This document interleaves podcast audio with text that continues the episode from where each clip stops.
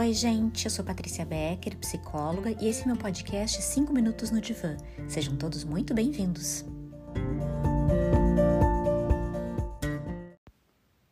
Sou só eu ou vocês também têm a impressão de que estão trabalhando mais desde que a pandemia começou? Esse é um tema que eu quis trazer para discutir aqui com vocês, porque ele tem tirado meu sono e imagino que de muita gente também, que é a produtividade tóxica, esse assunto tem sido recorrente aqui nas redes sociais e está relacionado com esse momento instável que a gente está vivendo e que tem gerado um certo frenesi, mas no sentido negativo do termo. Em agosto, um jornal espanhol, El País, abordou a produtividade tóxica como sendo uma nova realidade mental que tem acometido a população, que está se sentindo esgotada emocionalmente, cansada fisicamente. Eu li sobre isso em algum Instagram e desde lá eu venho prestando atenção e querendo abordar esse assunto. Agora eu resolvi fazer isso aqui nesse episódio com vocês. Essa sensação de fadiga emocional e de cansaço físico também vem acompanhada de um sentimento de que, por mais que se faça, de que se produza, de que se trabalhe, parece que nunca se dá conta do recado. A percepção que eu percebo nas pessoas é de que a maioria não estão fazendo o suficiente ou acham que não estão fazendo o suficiente, por mais que estejam trabalhando bastante, até muito mais uh, do que antes do nosso mundo ter virado de cabeça para baixo por causa da pandemia. Parece que todo mundo com quem eu converso está meio workaholic, viciado em trabalho. Parece que as 24 horas do relógio não são mais o bastante para tudo que se tem que fazer. Algumas pessoas, claro, já viviam dessa forma e só isso só se intensificou, mas essa sensação também atingiu outras pessoas e se acentua num número maior de pessoas nesse período onde as demandas de trabalho estão mais aumentadas realmente. Junto com isso, vem o medo e a insegurança que a instabilidade econômica e política tem provocado nas pessoas, o que torna a situação insustentável para muita gente. As pessoas estão realmente cansadas e eu tenho observado uma diminuição da paciência, sabe, tolerância zero? Ontem mesmo eu conversava com uma paciente e ela me falou sobre a insistência de algumas pessoas em que se responda rapidamente às mensagens de WhatsApp. Parece que todo mundo perdeu a noção de hora, né? As pessoas ficam de olho nos tracinhos azuis que representam as visualizações e se a resposta não vem de imediato, as mil e uma elucubrações e interpretações sobre a importância que a pessoa dá ou não dá para ti começam e na maioria das vezes só se está no meio de uma tarefa, né? Um filho chama, o arroz está no fogo, ou se está numa, numa outra reunião, enfim, o mundo não gira apenas ao nosso redor, tá todo mundo bastante ocupado.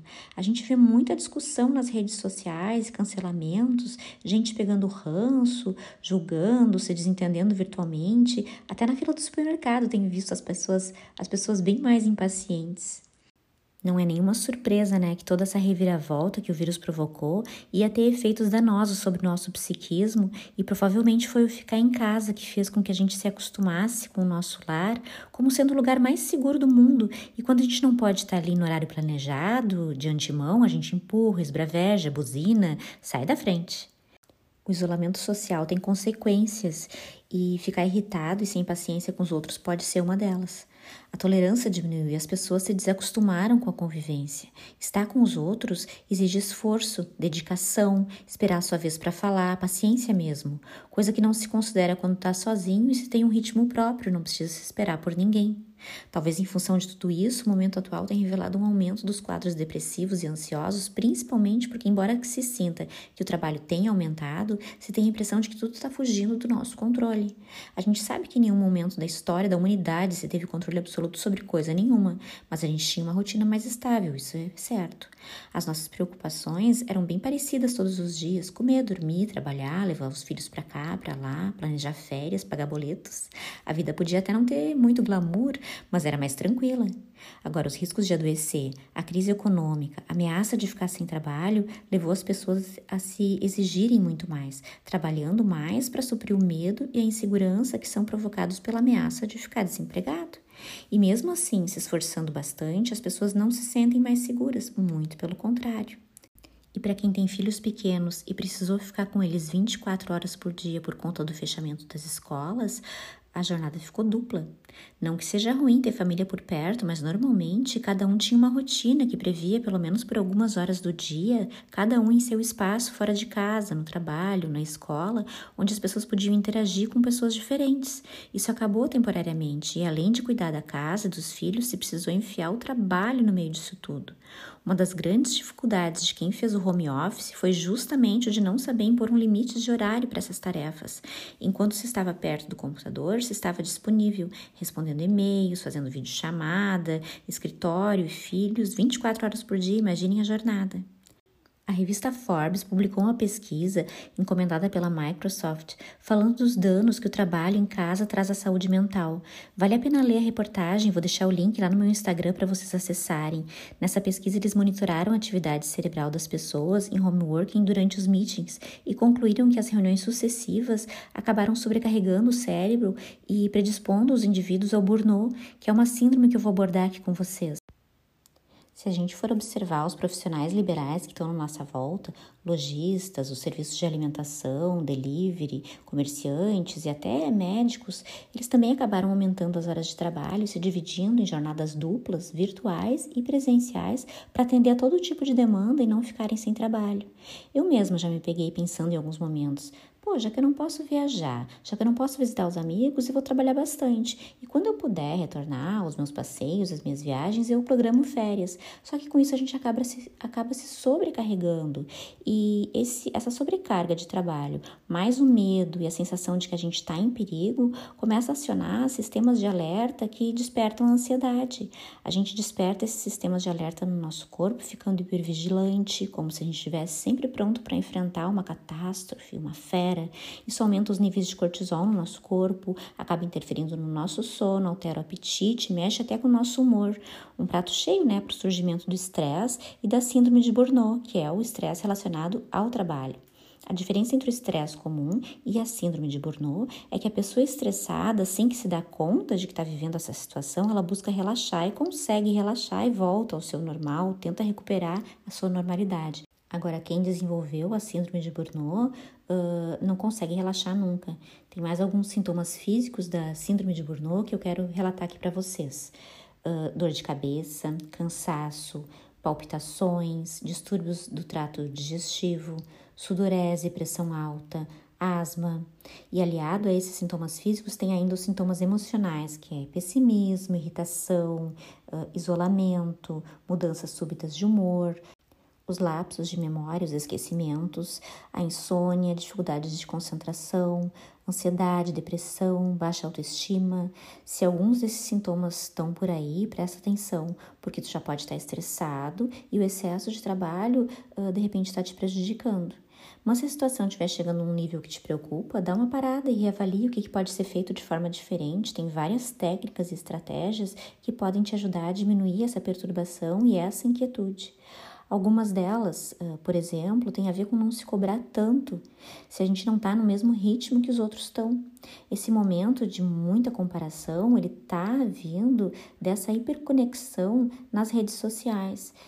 Como está todo mundo muito conectado nas redes sociais, se a gente fica offline por algum momento, sem produzir conteúdo, isso acaba gerando um sentimento de estar por fora, um sentimento de culpa, como se a gente estivesse sendo deixado para trás. Só que eu tenho um segredo para te contar: eu conheço muita gente que não está no Instagram e continua trabalhando tanto quanto antes. É claro que a ferramenta ajuda, mas na minha área, por exemplo, eu tenho colegas psicólogos que não estão nas redes sociais e que são muito bons profissionais. Não são os melhores profissionais que estão conectados, são os que gostam de divulgar conhecimento, os que curtem isso e os que também querem trabalhar online. Mas alguns continuam seu trabalho só no consultório e está tudo bem. Uma coisa não invalida a outra. Importa sim o trabalho feito com seriedade e comprometimento. Para quem está em home office, é importante reservar horários para descanso, para estar tá com os filhos, para estar tá com os amigos, para cuidar das plantas, do cachorro. O seu horário de trabalho não é full time integral. Tem que descansar, tem que tirar dia de folga. Te permite isso, porque é só isso que vai te dar gás para continuar. Observa também como está o teu sono. Faz rotinas de higiene de sono para dormir melhor. Se exercitar, caminhar, pedalar. Esporte é sempre interessante, né? Porque deixa, deixa a gente muito disposto. Outro ponto importante para quem quer prevenir o estresse é conhecer suas motivações e ver se é excesso de trabalho que está deixando exausto mesmo ou se é a qualidade do trabalho. Tu ainda tá curtindo o que tu faz? Foi isso que tu sonhou para tua vida ou esse momento tá uh, provocando uma, um questionamento a respeito de que se é realmente isso que tu gostas de fazer e quer fazer isso para sempre? Sempre existe a possibilidade de mudar de área, de tentar algo novo e nunca se viu, uh, nunca se viu tanta gente fazendo do limão limonada e usando essa crise como uma oportunidade para mudar de área de atuação. Não sei se vocês perceberam isso meditar, respirar, ter lazer, malhar, cuidar da alimentação, dormir bem, são pequenos detalhes que deveriam fazer parte da nossa rotina sempre, mas que as correrias e as cobranças diárias acabam fazendo a gente esquecer. E essas atividades que deviam ser prioridade na nossa vida vão lá para o final da fila quando não são descartadas. Eu lembro sempre daquele meme que está todo mundo levando a vida de um jeito, está todo mundo fazendo a mesma coisa, não dá para a gente esquecer que a gente não é todo mundo e que encontrar um jeito único e original para enfrentar as dificuldades é da tua conta. Fazer terapia também vai te ajudar a encontrar recursos para enfrentar situações difíceis ou até para encontrar um novo rumo para a vida e para a carreira. Eu espero de coração que essa reflexão te ajude a repensar o estilo de vida que tu está vivendo e se tu não precisa desacelerar, te impor alguns limites no teu trabalho ou nas pessoas que convivem contigo, para que tu possa ter uma vida mais leve. E se tu curtiu esse podcast, se inscreve no canal, porque toda semana vai ter conteúdo novinho por aqui. Temas da psicanálise e da psicologia abordados de forma simples e descomplicada para te ajudar a ter uma vida mais leve. Lá no meu Instagram, arroba Becker, também tem bastante conteúdo se tu quiseres me seguir. Deixa lá tuas sugestões e questionamentos e a gente pode conversar. Um beijo e até o nosso próximo episódio.